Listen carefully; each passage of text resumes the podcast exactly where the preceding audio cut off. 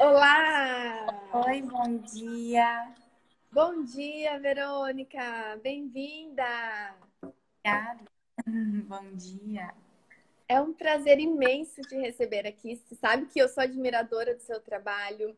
É, tenho o privilégio de ser sua amiga né, há tantos anos e acompanhar de perto esse carinho, esse amor que você cuida das crianças, que você desenvolve esse trabalho de fonoaudiologia e o seu carinho, o seu cuidado com a amamentação em especial.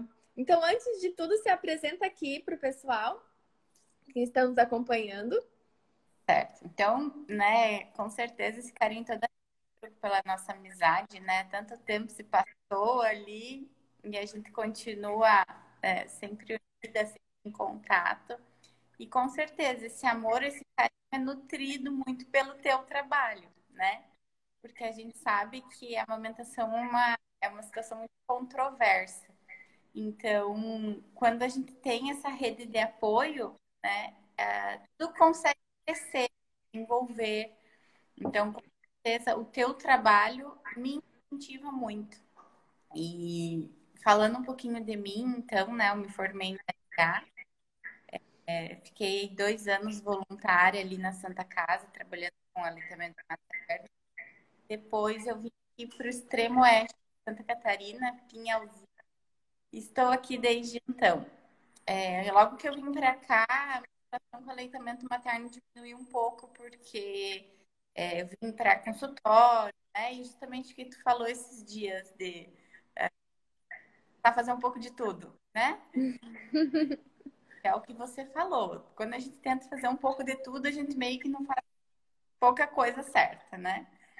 Não que a gente não tente, mas é muito difícil você conseguir dominar tudo e todo o conhecimento. Uhum.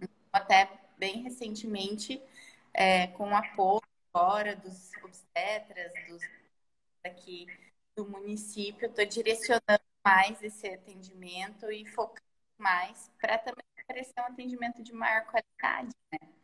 E mais uma vez lembrando, né, como é importante a equipe, né, trabalhando com a Nutri, a Fono, obstetra, o pediatra, porque quando todo mundo fala a mesma linguagem, e, é, passa mais segurança para a mãe, pra e aí consegue ter maiores.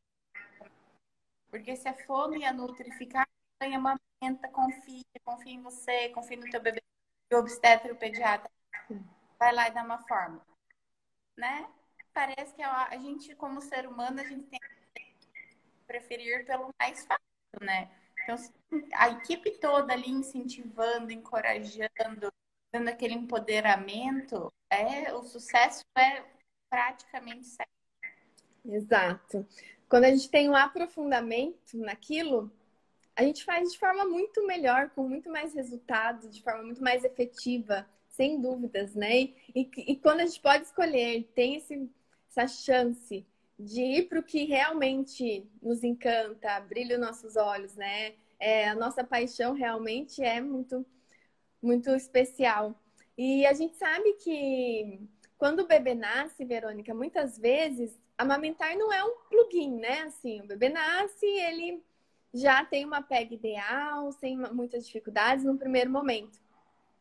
Muitas vezes isso é aprendido e a gente precisa de uma avaliação muito minuciosa e não apenas acreditar que amamentar dói, porque eu já ouvi muito isso. A mãe está com dor, aí as pessoas em volta e até profissionais falam: ah, é assim mesmo, amamentar dói mesmo. Depois passa. Sim. Até um limiar, isso pode ser verdade, porque se for a primeira gestação, o peito ainda está em maturidade, né? Então, é, vai ter essa fragilidade inicial, claro. Mas amamentar não deve ser, não pode ser com dor. Imagina a gente amamentar até dois anos ou mais, como são as recomendações, com dor. É insustentável. Sim. Fala um pouquinho sobre essa pega, sobre a importância, sobre o que é. a gente deve avaliar inicialmente. Tá. Então vamos, vamos voltar ainda um pouquinho mais, né? Então, o que a gente tem tentado incentivar muito aqui na nossa região, que é a consulta ainda no pré-natal. Uhum. Porque quando a mãe já se prepara no pré-natal, se desligando dos mitos, né? Tendo um foco maior naquilo que ah, posso encontrar isso e se eu encontrar isso, né? Então, quando a mãe se prepara nesse sentido pro, no pré-natal ainda, as queixas a gente já diminui elas 5%. Por quê? A família já vai segura, já vai orientada, já vai treinada, pode acontecer, né? E aí, pensando que pode acontecer, né? Então, a gente tem duas situações, do parto normal e do parto cesáreo. Do parto cesariano, né? Uhum. Sabe que o, o pós-parto do parto, parto normal, a mulher tende a estar, é, digamos assim... Ai, fugiu a palavra mas é, se, se, locomover com maior facilidade, se movimentar melhor. No parto cesariana já não, ela tem que ficar mais deitada por um período, por causa da anestesia, né? Já tem mais dificuldade de se locomover por causa do corte. Então, é muito importante a gente cuidar nas primeiras mamadas e a família estar treinada para isso. É que nesse mãe vai amamentar pelas primeiras vezes, quando ela ainda não consegue se movimentar tão bem, funcionar tão bem, que a família auxilie, né, para que a pele seja adequada, para que o bebê abocanhe da maneira específica, é, da maneira uh, adequada mesmo, o mamilo, para não gere lesões ali nas primeiras mamadas. Por que, que tem que ter todo esse preparo, esse cuidado, né? Na posição da mãe, no preparo da mama, né? Que eu sempre brinco, né? Faz aquela preguinha uh, para que uh, pensando que o bebê, a hora que ele nasce, por mais que a gente conheça e saiba que o reflexo motor oral já está sendo desenvolvido desde a vida intrauterina, então ele nas primeiras mamadas ele está aprendendo a fazer aquilo na, na prática, né? Ele sabe a teoria, a prática é diferente. Então ele pode apresentar uh, alguns fatores que a gente chama de disfunção motor oral, né? Então, um desequilíbrio ali dos movimentos da sucção. E esse desequilíbrio pode vir a apresentar uh, queixas das mães no sentido de dor, né? Porque o bebê está imaturo com relação à sucção, e aí, se a gente não prepara essa mama, organiza essa mama nas primeiras mamadas, aí sim a gente já pode apresentar a, a, a queixa de dor mesmo, né? Uhum. Por isso que eu te falei que é muito importante o preparo ainda, porque a família daí já vai chegar ali naquele momento, opa, tem que fazer assim, né? Preciso ter esse cuidado para que eu não tenha um maior. Porque muitas vezes a gente não consegue estar junto né, na primeira camada para já orientar, né? E depende muito da equipe, de onde a criança vai nascer, se tem alguém especificamente para orientar isso, né? Então, é muito importante a família estar orientada nesse seguinte sentido também. Uhum. E Verônica, você falou do preparo, até me veio aqui para a gente enfatizar que o preparo é o emocional, é a gente acreditar, porque a amamentação se dá primeiramente na nossa mente, né? Não só a amamentação, mas como o parto também. É Isso. É essencial que a mãe esteja confiante encorajada e apoiada. E aí vem o preparo, me veio em mente, né, algo que é muito frequente, uma dúvida. O que eu preciso fazer nas mamas para me preparar para a amamentação? Então, Sim. o melhor preparo das mamas, anotem aí, pessoal, é nenhum, né? A gente não prepara as mamas. Tudo aquilo que a gente já ouviu, passar bucha vegetal, fazer exercício, além de desnecessário, pode ser muito prejudicial. Então, a uhum. gente acaba aí sim fragilizando uhum. e prejudicando na amamentação. E a natureza é perfeita, né? Os próprios hormônios ali da gestação, do parto, são eficientes e capazes de fazer essa preparação, essa matura, maturação da mama para o período da amamentação. Então, mães, não vamos mexer no peito, vamos confiar, é, pelo contrário, quanto menos você mexer, mais preparado ele vai estar, né, Verônica? Você também escuta isso ainda hoje em dia? Escuto e assim, ó, muitas vezes não é nem orientação de profissional, tá? É orientação da vizinha, da prima. Cultural. É, exato. E aí o que, que acaba acontecendo? Vem aquela mãe já nos primeiros dias com a mama totalmente escoriada por ela ter tentado fazer um preparo. Daí isso, consequentemente, piora abruptamente ali a sensibilidade do mamilo nas primeiras mamadas. E é bem difícil da gente conseguir desmistificar isso, né? Porque uhum. muitas famílias parece que tem aquela necessidade, assim, ai, mas eu tenho que fazer alguma coisa. Ai, mas eu tenho que comprar alguma coisa. Não tem que comprar nada, absolutamente nada, né? Tá tudo ali, tá tudo pronto. O que a gente precisa é muito desenvolver esse empoderamento, essa coragem, essa confiança porque infelizmente, né, as marketings de antigamente, né, com que a gente perdesse isso, essa confiança nisso que é tão bonito, que é tão é, natural, né? Como eu estava conversando sábado com uma outra profissional, o simples funciona.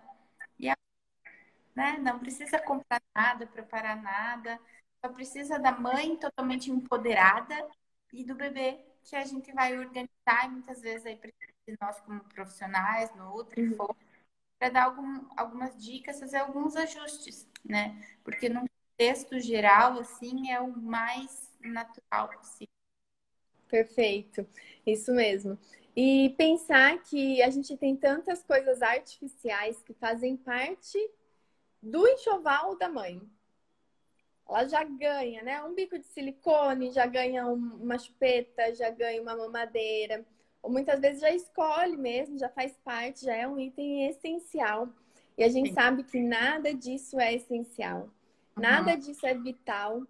Se, se a gente for mais além, pensar no curso realmente natural, Antigamente não tinha bico, não tinha chupeta. O bebê não chupeta o peito, porque ele não conhece a chupeta. A necessidade dele é a sucção do peito, tanto nutritiva quanto não nutritiva também acho importante a gente enfatizar isso, né? Essa sucção, a importância, a importância do bebê ter a livre demanda, dele ter esse estímulo continuado. Isso é tão fundamental, né? Inclusive, a gente sabe a importância disso como nutre, imagine quando, como fono, né? Para fala, até para o comer depois.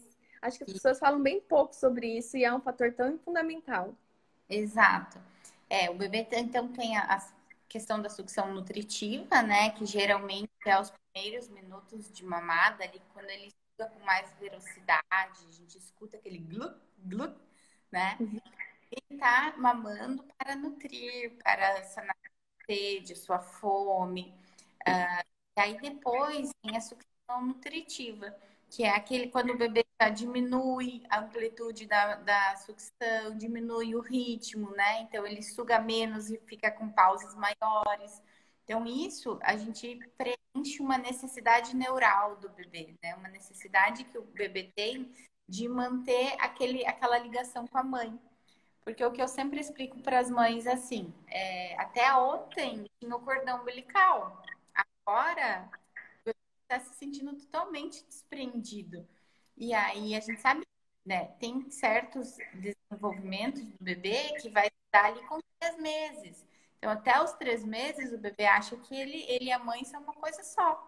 E aí é por esse, é por essa sucção nutritiva que ele se mantém seguro, que ele se mantém entendendo que a mãe dele está ali.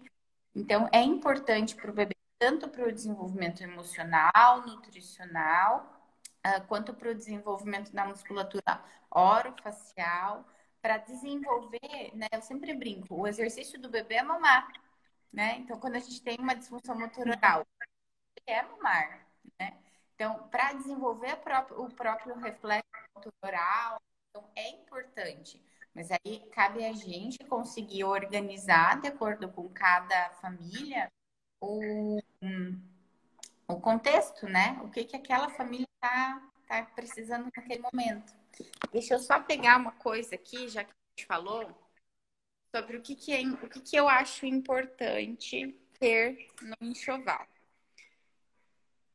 Uh, uma das orientações que a gente dá é manter o mamilo seco, arejado, hidratado com o próprio leite, né?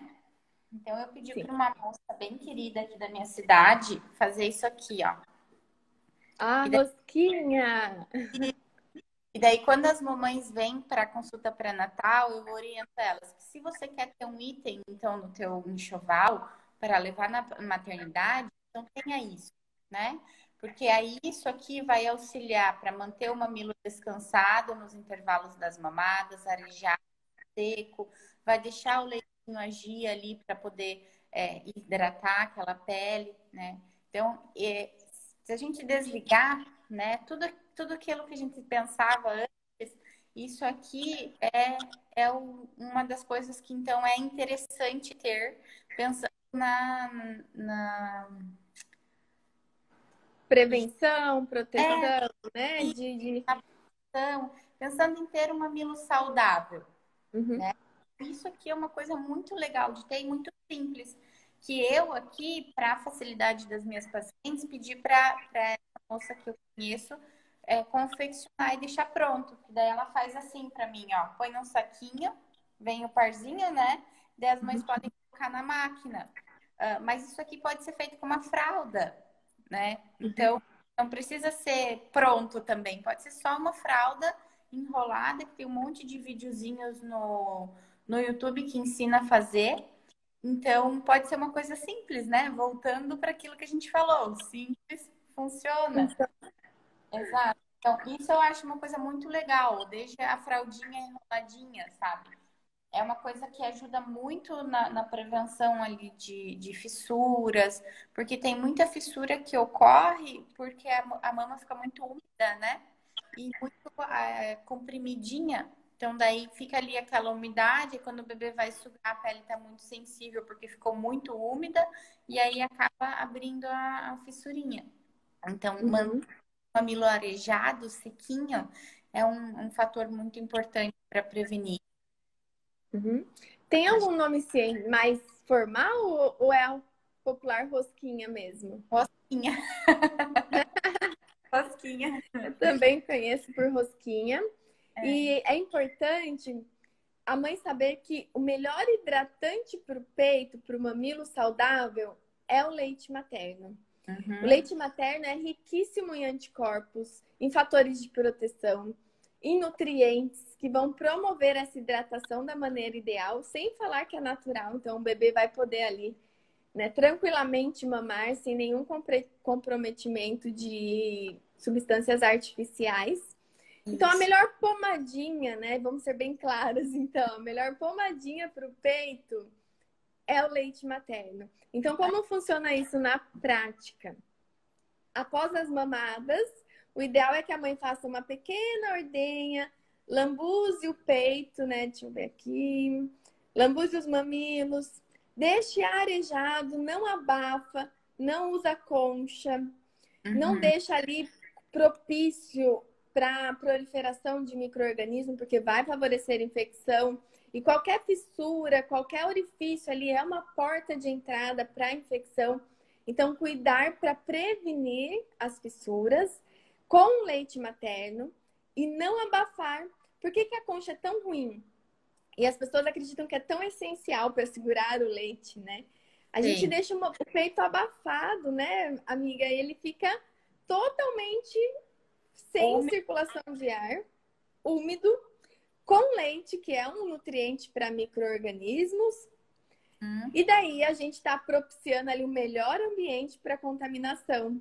E se tiver, então, alguma fissura, algum orifício, mesmo que minúsculo, é uma porta de entrada. Então, deixar o peito arejado. E para tratar, né, Kátia? Meu Deus, a gente já viu cada caso assim que demora semanas para tratar. E é uma coisa que a gente não usasse, pronto, né? Não uhum. teria. Uma coisa que é muito importante a gente frisar do uso das pomadas, que além dela deixar a pele mais escorregadia, então por mais que você tire e aí eu, eu penso, né, para que, que você passou uma pomada para melhorar uma escoriação se você vai escoriar para tirar? É meio redundante, né?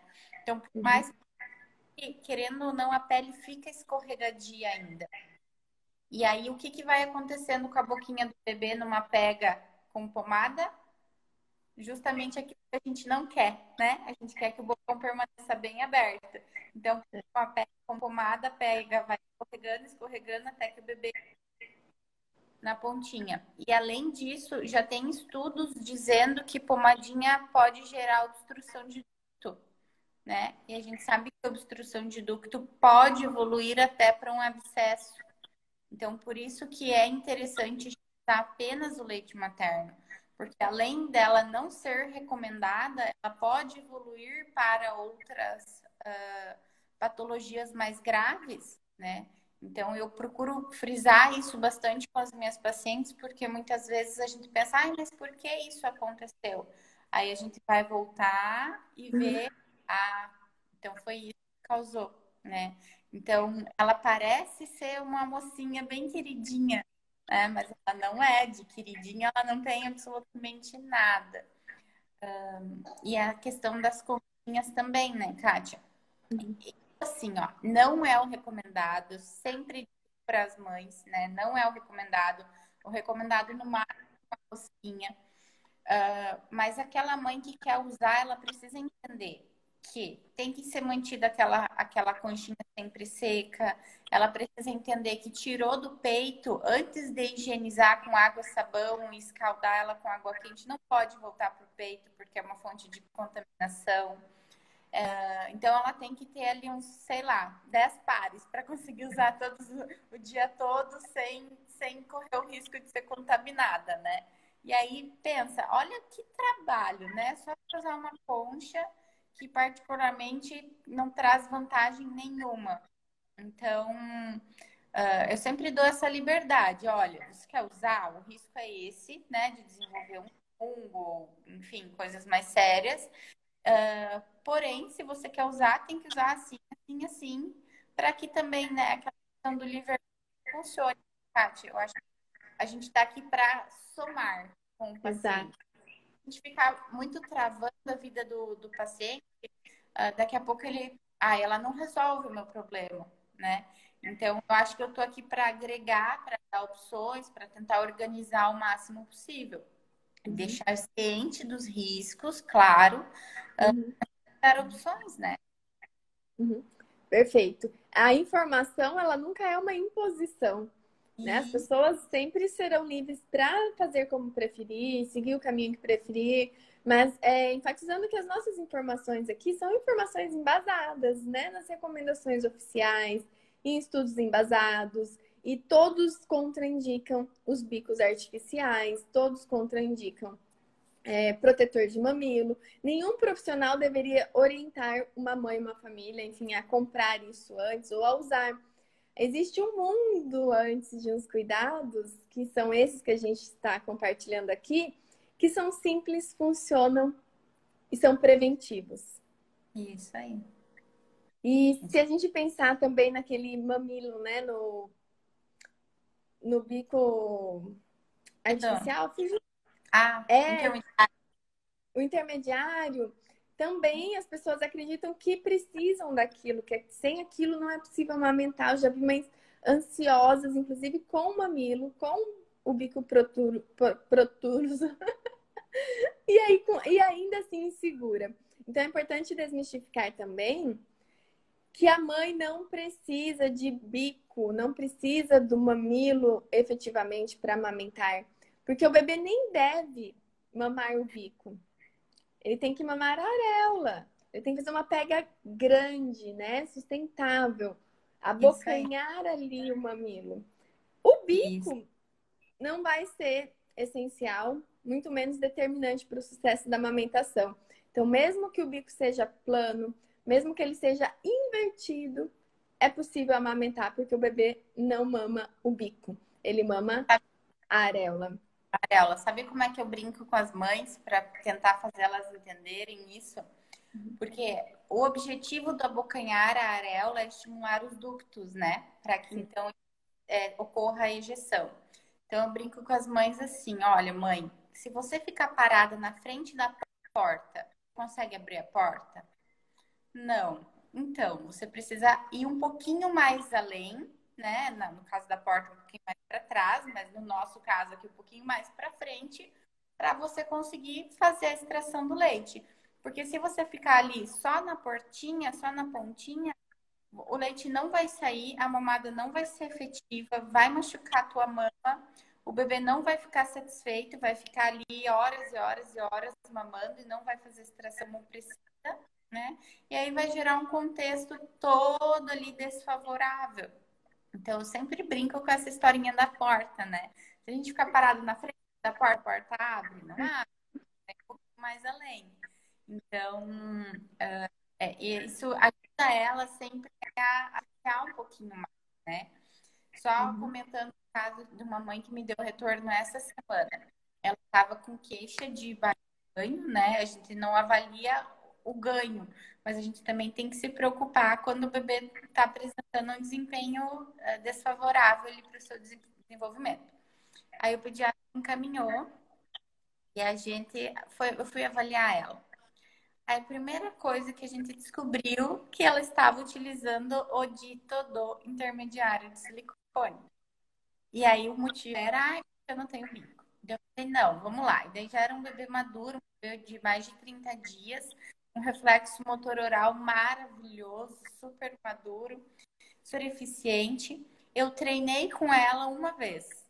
Pronto, ela já conseguiu. E aí, uh, resultado né? Isso faz uns 15 dias, ou mais um pouquinho. Ela retornou no, no pediatra agora, dia 10, e mandou uma mensagem. A bebê tinha ganhado mais de um só da gente ter tirado o intermediário. Então, pensa assim, olha que simples, né? Claro, eu fiz um monte de outros ajustes, né? Mas ela tinha uma injeção maravilhosa, um desenvolvimento de mama excelente. O que estava ali medindo era o diário né? Porque ele engana a gente, ele é outro, é igual a pomada que parece mocinho, mas ele é muito vilão, ele engana a gente, o bebê não extrai o volume que ele precisa, ele fica ali uh, né, estimulando a musculatura, então gastando caloria para mais não está suprindo com a extração de nutriente suficiente. Então, o intermediário de silicone eu indico em alguns casos, sim, mas eu sempre falo com a mãe, ó, é eu e você juntas até a gente tirar ele da brincadeira.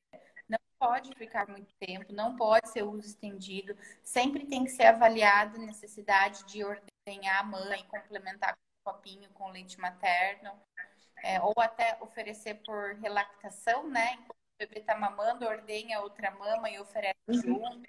Também é uma estratégia que dá para utilizar mas é, intermediário é muito perigoso, muito perigoso pensando na saúde do bebê mesmo. Uhum, sim.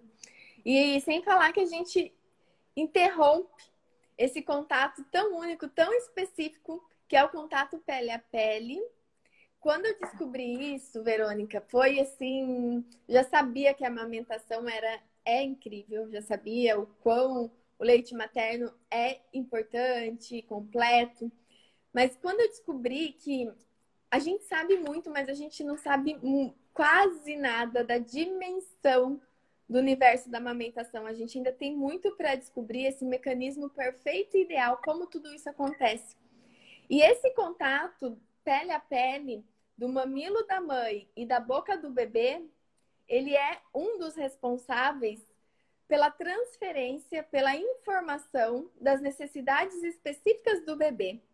Então, todas as mães produzem leite diferente uma da outra. Nenhuma mãe produz leite igual.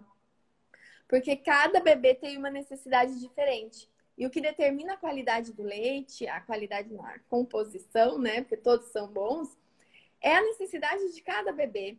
Então, é essa a proximidade, esse contato pele a pele, ele é responsável por transmitir para a mãe as necessidades do bebê e ela produzir o leite especial para o seu filho. Por exemplo, se esse bebê tem é, uma necessidade maior de ferro, nesse contato, nessa transferência que a gente ainda nem consegue explicar o quão é, é perfeito é esse mecanismo, né? Isso é, é da natureza, isso é divino. Então, é, esse bebê transfere para a mãe suas necessidades e a mãe produz o leite específico para esse bebê. Então, é muito precioso, é muito completo, perfeito, ideal. E ainda me entristece quando as pessoas acreditam que existe o leite fraco, né? Ou que aquele ganho de peso menor do bebê, ou em alguns casos até insuficiente, porque pode acontecer realmente no manejo inadequado, seja por conta da composição do leite e jamais é pela composição do leite. O leite sempre é perfeito e ideal. E se, como você bem colocou, esse manejo, esse ajuste, essa adequação, será que esse bebê está sugando com força, está sugando eficiente, está sendo ideal? E aí tem um mundo, né, para a gente fazer, acompanhar, apoiar, orientar, trabalhar na mãe, na pega, no bebê. Antes de pensar em suplementação, suplementação deveria ser como uma medicação, em caso de real necessidade. Não como é hoje, vendida na esquina, vendida na farmácia, qualquer um compra porque o bebê chorou, então do fórmula, reforçando o mito do leite fraco porque aquele bebê uhum. choroso, ele chora por vários motivos e não apenas Exato. por fome. E aí uhum. vem alguém da família, né? Ou até um, um vizinho ou um, um, profissional, fala, dá uma mamadeira. Uhum. E aí a família dá uma mamadeira e esse bebê dorme ah. a noite inteira, não chora, reforçando o mito do leite fraco. Tá vendo, mãe, como você é uma péssima mãe? Era fome. Agora o bebê dormiu. E não era fome, né? Porque a fórmula, ela não é espécie específica. Ela é de difícil digestibilidade, com proteínas de difícil digestibilidade. Ela é adaptada. Ela é o leite de vaca, na maioria das vezes, desidratado, modificado para tentar se assimilar com leite materno, assemelhar, né? Para tentar e ele nunca vai conseguir, porque o leite materno é muito único. E o leite materno é o único alimento que tem anticorpos, que tem fatores de proteção, porque é da mãe para o bebê. Então a, a indústria investe pesado. O sonho da indústria é fazer no potinho o leite materno, colocá-lo no potinho, uhum. mas ela não consegue e aí as pessoas acham que esse leite padrão ouro, né, que a indústria tenta fazer semelhante, é fraco. E na verdade Sim. é o sonho, né, de todos colocarem ele no potinho. Então, pra gente, Sim. eu sei que as pessoas já sabem que o leite é bom, mas saber e estar realmente convencida, existe uma diferença. Porque só quando a gente realmente está muito convencida daquilo, a gente supera, né? Supera as dificuldades, supera as dores, vai, porque a gente sabe o que a gente está fazendo e onde a gente quer chegar. Agora, tem pessoas que acreditam que tanto faz, que, ou ainda que o leite em pó é melhor que o leite materno, que deixa o bebê mais saciado, mais gordinho. Então, que a gente possa cada vez mais também, não só falar que o leite é bom, mas dar esse apoio para que essa mãe se sinta segura para que ela possa transpor as dificuldades que possam acontecer. E podem acontecer, né? E tá tudo bem, porque é, não é um, uma coisa imediata, pode ser que seja uma coisa aprendida também. E que bom que temos profissionais como você, né? Profissionais amigos da amamentação. Temos excelentes pediatras que apoiam a amamentação. Temos fono, temos nutris. E que bom, né? Também temos muitos que não apoiam, que pelo contrário criticam, desacreditam, é, deixam a mãe insegura, minam a confiança da mãe em relação à sua capacidade de nutrir o seu bebê. Então, eu quero também aqui, de uma forma muito. Uh, de uma forma muito humilde e ética mesmo, falar, mãe, você não, não merece, né, não ser apoiada. Então, se você tá com um profissional que não apoia, seja o seu parto, seja a sua amamentação, seja a alimentação que você acredita para o seu bebê, troque de profissional, não tenha medo. Não é porque você estava com ele que você precisa permanecer com ele. Se você não está com o coração leve, se você não está se sentindo confiante, se não vai ao encontro do que você acredita, não deixe passar, né? Você merece conquistar o seu parto, conquistar a amamentação, conquistar a alimentação respeitosa. E temos tantos profissionais bons que realmente estão dispostos a pegar na mão, a apoiar e promover Já. o que a gente acredita. ser o ideal, que é o natural, né? E que não tem certo nem errado, né? Mas o natural sempre vai ser soberano. Sempre. Deixa eu te contar uma história que eu acho incrível e que depois que eu fiquei sabendo essa história eu conto para quem eu posso. Uh, a, meu marido, a tia e o tio dele tem uma escolinha, uma creche dos pequenininhos. E aí um certo dia uma mãezinha veio e deixou o seu bebê e ela sempre trazia o seu leite materno para ser oferecido durante a permanência do bebê na escola. E um certo dia, né, todos os dias vinha um leite sempre branquinho, aquele leite característico, né? E aí o bebê veio meio resfriado, não estava legal, e a mamãe trouxe o leite bem amarelo. Aí eles até questionaram, né? Nossa, mas por que será diferente, né? E tá, passou. Daí disse que a mãe foi na pediatra e a pediatra comentou com ela, tá, mas você não disse que aquele dia ele não estava legal? Realmente ele não estava legal. Então, o teu corpo, sabendo das necessidades fez um leite de acordo com o que o sistema imunológico estava necessitando naquele momento, né? Então, até me arrepia de contar, sabe? Porque foi tão. Também fico. Isso, e assim, ela me contou aquilo com, com um espanto, eu falei, mas é exatamente isso, porque ele é espécie específico. Como o bebê dela tinha aquela demanda, o corpo dela entendeu e produziu um leite de acordo com a demanda do bebê. Mas como isso parece mágica, né? Elas, uh, muitas vezes as pessoas ficam uh, uh, incrédulas, assim, de, de, que como é que pode, né, o corpo entender tanto, assim, como é que pode o leite materno ser tão maravilhoso? E é, né? E é incrivelmente maravilhoso. E o que é mágico ainda é isso que você trouxe, né? O fato da, da especificidade dele. De que o, meu bebê vai receber o leite que o meu bebê precisa, o teu vai receber o leite que ele precisa. Não vai ser sempre a mesma coisa, não é uma coisa que vem numa latinha que alguém disse que, que tem isso, isso e isso, né? Então, isso leite artificial nenhum no mundo oferece essa, essa real magnitude, assim. Eu acho que não tem como a gente mensurar valor para o leite materno é, pensando em, em, todas essas propriedades que ele oferece para o bebê. Uhum. E eu também costumo dizer que é impossível a gente conhecer o leite materno e não se apaixonar por ele. Não é possível, né? Eu acredito que realmente quem não apoia é porque não teve a chance ainda, a oportunidade de compreender a complexidade, a dimensão, a preciosidade de tudo isso. É, não é possível, né? Dá vontade de, da gente tomar o leite materno, né? De tão bom que ele é. Sim, faz bem pra gente comer.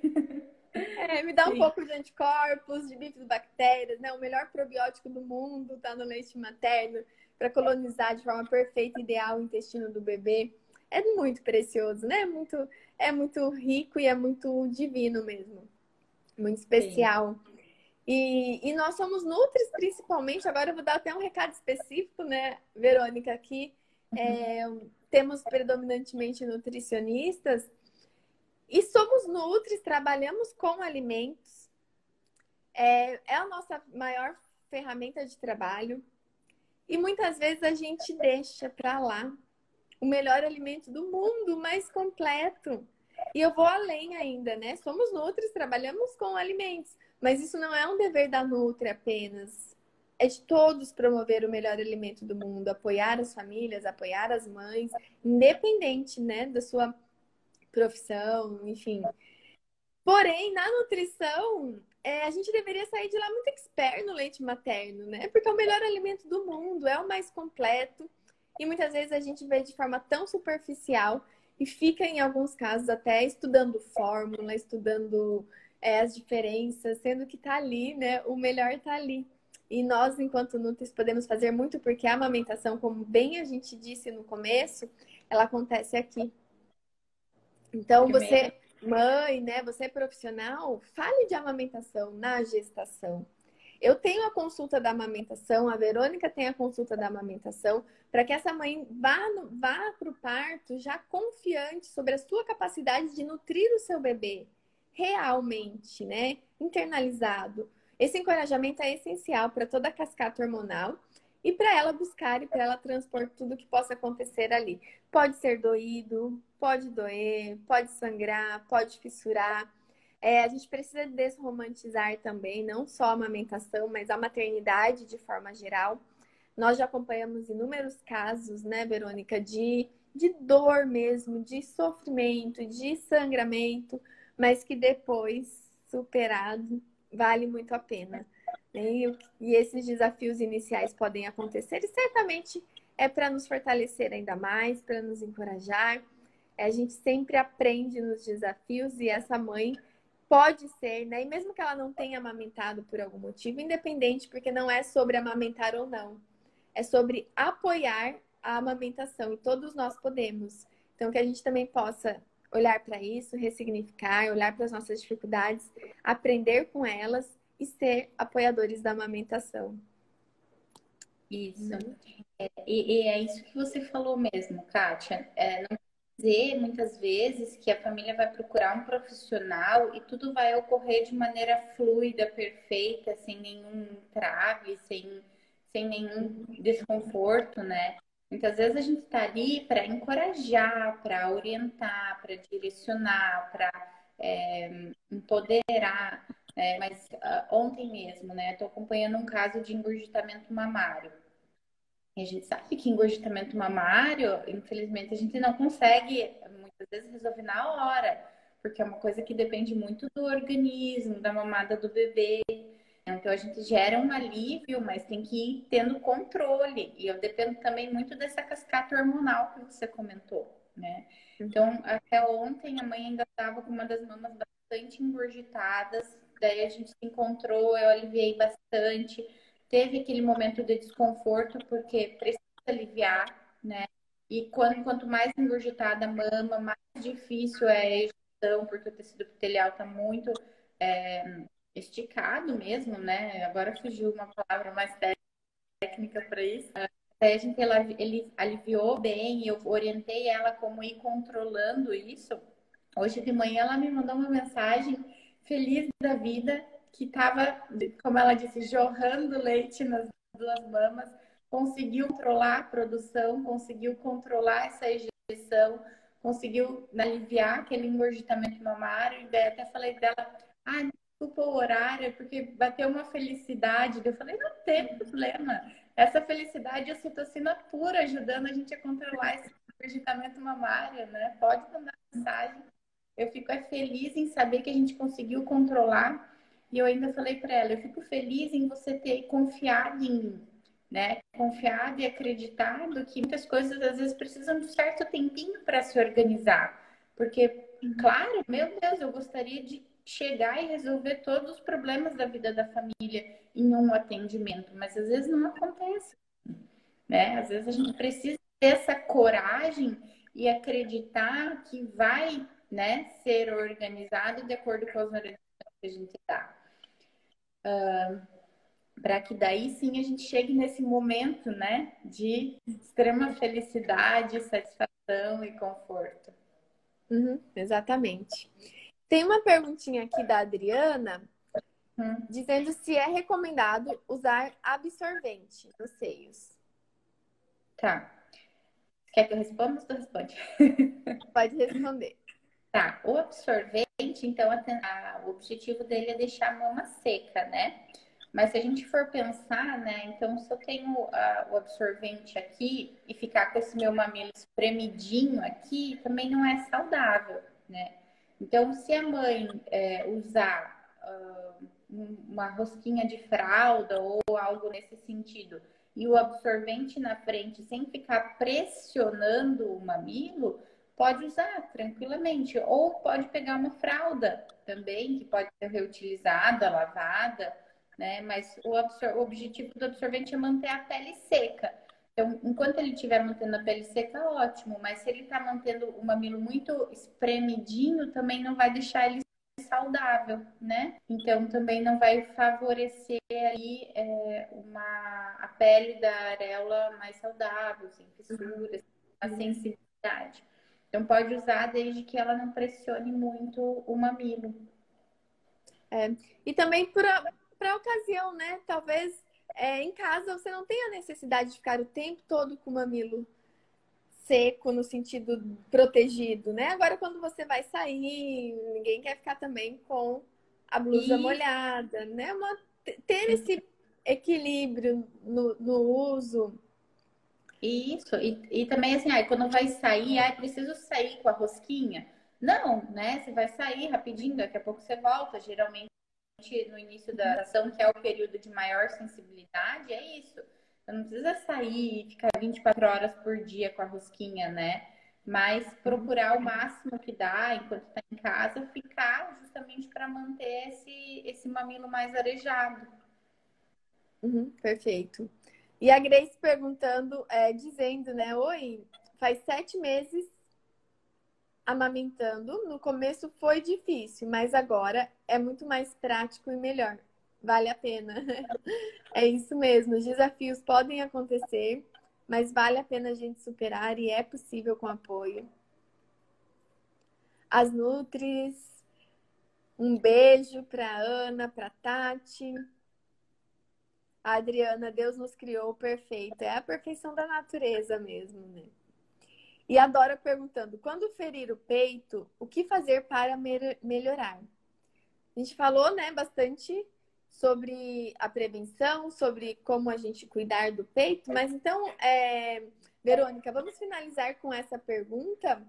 A gente uhum. enfatizar o que a gente faz frente às fissuras, mas você dando um caminho amplo, né? Que a tá. gente, desde do, do antes, os cuidados que a gente tem que ter com a pega, o que a gente tem que observar, uhum. para a gente é, fazer essa orientação, então, mais específica agora para as famílias. Joia. Então, primeira coisa, né, sempre cuidado com a postura da mãe, do bebê na hora de amamentar. Cuidado com a pega, então procurando pegar todo o a areola, uma por causa da para favorecer a extração e outra que eu sempre explico, para a mãe, né? Então vamos brincar aqui. Faz de conta que aqui, né, a boquinha do bebê e a pele. Se eu tô aqui, eu vou fazer um estímulo e esticar minha pele. Se eu venho aqui, olha como a minha pele não estica, né? Como eu não estou judiando dela. Então, eu favoreço para que ela não venha a fazer maiores fissuras. Por isso, tudo é importante a pega. É... E aí, depois disso, né? Depois de cada mamada, passar o próprio leite, lambuzar bastante com o próprio leite, até no intervalo das mamadas, não precisa ser só depois da mamada, né? Durante todo o intervalo ali, que a mãe pode é, fazer essa, é, passar esse leite no mamilo, é, manter a pele seca, arejada sempre que for possível, né? Aí, digamos que exista uma lesão maior, né, que precisa de algum tipo de intervenção. Daí a fono diz que não pode usar pomada.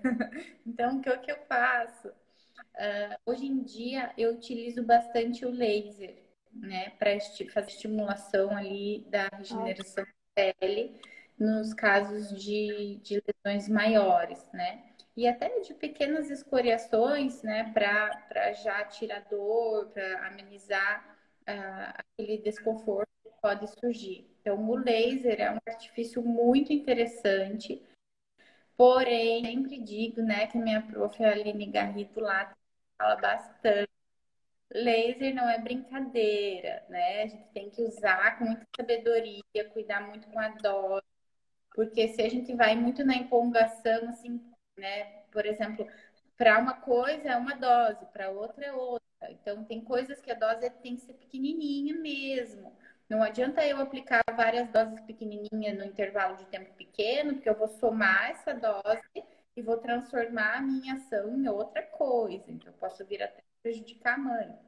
Então, é, tem que ter muita cautela, tem que ser um profissional assim bem especializado para utilizar esse laser, uh, para que realmente consiga atingir o objetivo do laser na hora de fazer um tratamento de uma mama, de fazer um, um tratamento de uma fissura.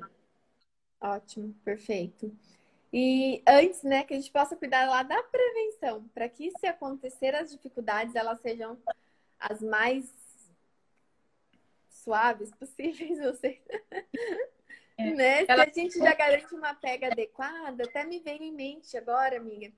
É, a minha prima, a Bruna, que teve neném recentemente, até um beijo para ela, é, teve agora nesse isolamento, né? E eu não pude vê-la e eu não sabia que ela não tinha sido orientada em relação à ordenha de alívio. Ela saiu da maternidade e ela não sabia sobre ordenha, como fazer, o porquê fazer. E aí um dia ela me ligou que estava com o peito engurgitado, desesperada, achando que não ia mais conseguir amamentar de tanta dor. Eu falei, mas você não está ordenhando? Como? Me explica. Como assim ordenhando? Eu falei, você não foi orientada? Ela falou, não, eu nem sabia o que era. Então, hoje em dia, né, ainda uma puérpera ir para casa sem saber a importância da ordenha de alívio, de você aliviar esse peito, tirar o leite. Muitas têm medo de tirar o leite, achando que vai faltar. E quanto mais leite sair, mais leite vai produzir. Então, essa ordenha de alívio, ela é preventiva.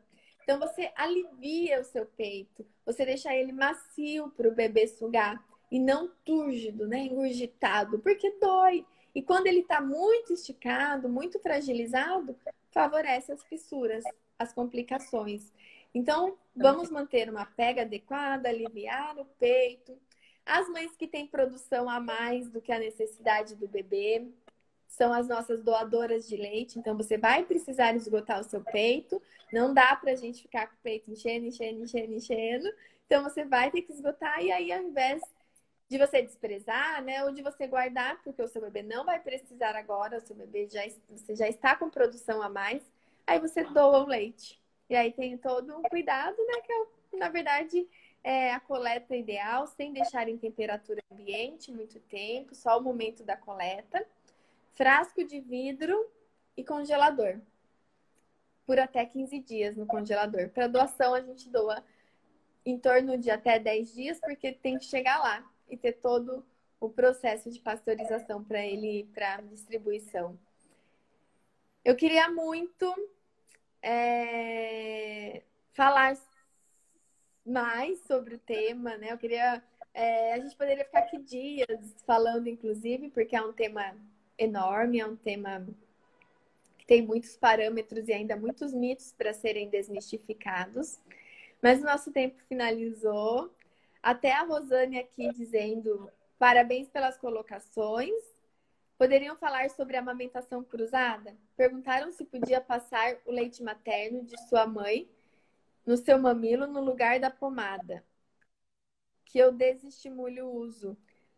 Uh, Rosane, nós falamos bastante sobre a pomadinha, tá? Então, eu vou te convidar, a gente finalizou com o nosso tempo, mas ela vai ficar salva aqui no perfil.